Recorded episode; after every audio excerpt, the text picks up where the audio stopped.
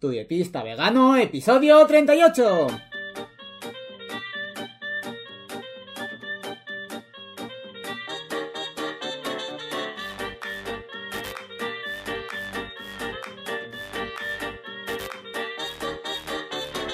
Hola, ¿qué tal? Muy buenas a todas y a todos.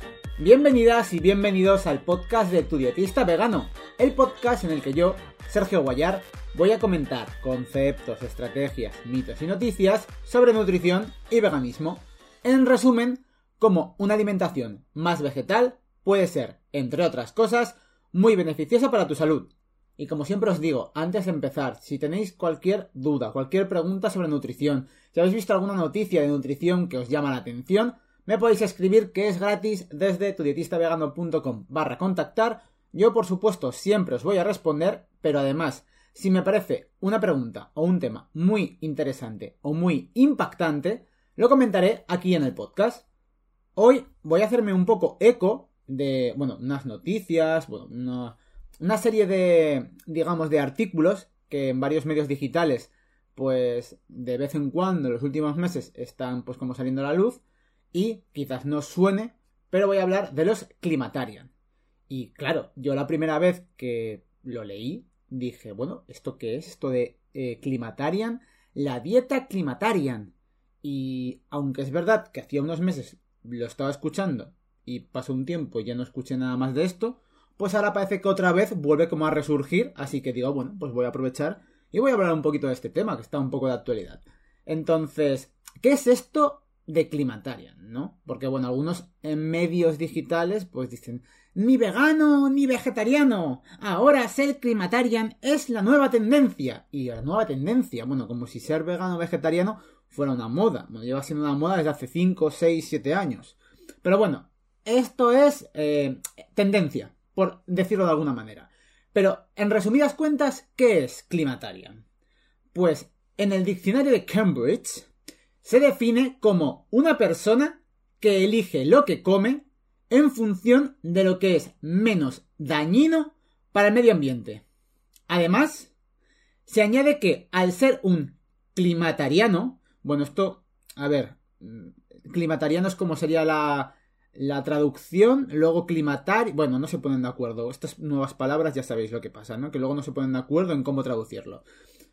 Bueno, repito, al ser un climatariano estás ayudando a salvar el planeta con tus elecciones de alimentos. También se añade que generalmente los climatarios, ves que ahora cambia la, la, acepción, eliminan de sus dietas la carne y otros alimentos con una elevada huella de carbono. Por un lado, pues mm, está bien. Y ahora pues eh, voy a expresar un poco lo que yo entiendo de aquí. Básicamente, los climatarian están concienciados sobre el daño que los humanos hacemos al medio ambiente y buscan las maneras en las que puedan hacer el mínimo daño posible.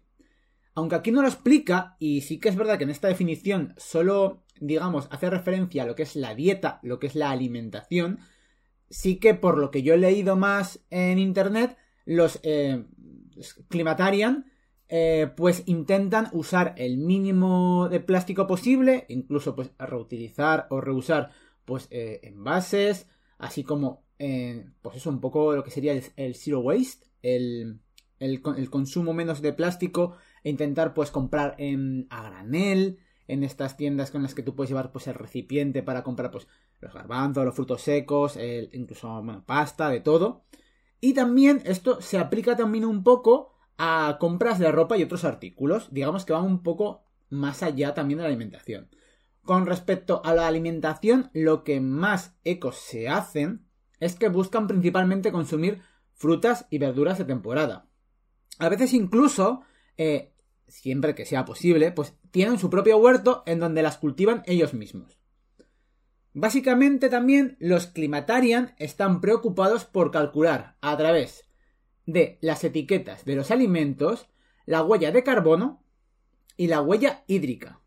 Esto de la huella hídrica se refiere a la cantidad de agua que se usa para producir un determinado alimento.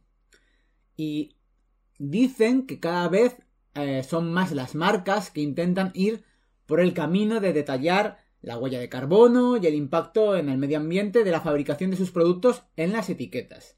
Esto mm, ya os digo que está muy por ver. Eh, quizás en un futuro se pueda ver esto, pero a día de hoy, la verdad, yo he visto bastante poco en referente a esto. Aunque algunos climatarian, como he leído antes, no consumen carne, otros sí que lo hacen, aludiendo al consumo de carne de proximidad o ecológica. Y bueno, aquí ya hay que coger las cosas un poco con pinzas. ¿Qué pasaría si la carne tuviera este etiquetado que comentaba anteriormente? Por poner un ejemplo, un bistec de ternera supone un gasto de 3.080 litros de agua, 11,7 kilogramos de CO2, 65 metros cuadrados de área de superficie utilizada y 5 kilogramos de cereales. Si tenéis curiosidad por saber eh, las fuentes de esto, la dejaré en, en la escaleta del programa. Y bueno, este es uno de los principales motivos por los que los alimentos de origen animal pues tienen un mayor impacto en el medio ambiente, porque no es lo mismo pues coger unas legumbres y comértelas tú que coger unas legumbres, dárselas a un animal y luego comerte el animal. Obviamente ese paso intermedio en el que alimentas al animal pues va a suponer un impacto muchísimo mayor que consumirlos directamente. Otros alimentos, en cambio, como podrían ser las legumbres, son tan sostenibles a modo de medio ambiente que en comparación con la carne podrían dar la vuelta al mundo y seguirían siendo más sostenibles. Yo por eso digo que esto de ser climatarian hay que cogerlo un poco con pinzas. Que, ojo, yo siempre estoy diciendo aquí en el podcast que hay que consumir frutas y verduras de temporada y de proximidad siempre que sea posible. Es decir, una de las cosas que ya hacen los climatarian. Y por eso, al adoptar una alimentación 100% vegetal, estarás ayudando también al medio ambiente. Si realmente estás concienciada o concienciado sobre el medio ambiente y tienes dudas sobre cómo puedes llevar una alimentación más vegetal, te recuerdo que puedes contratar mis servicios desde tudietistavegano.com.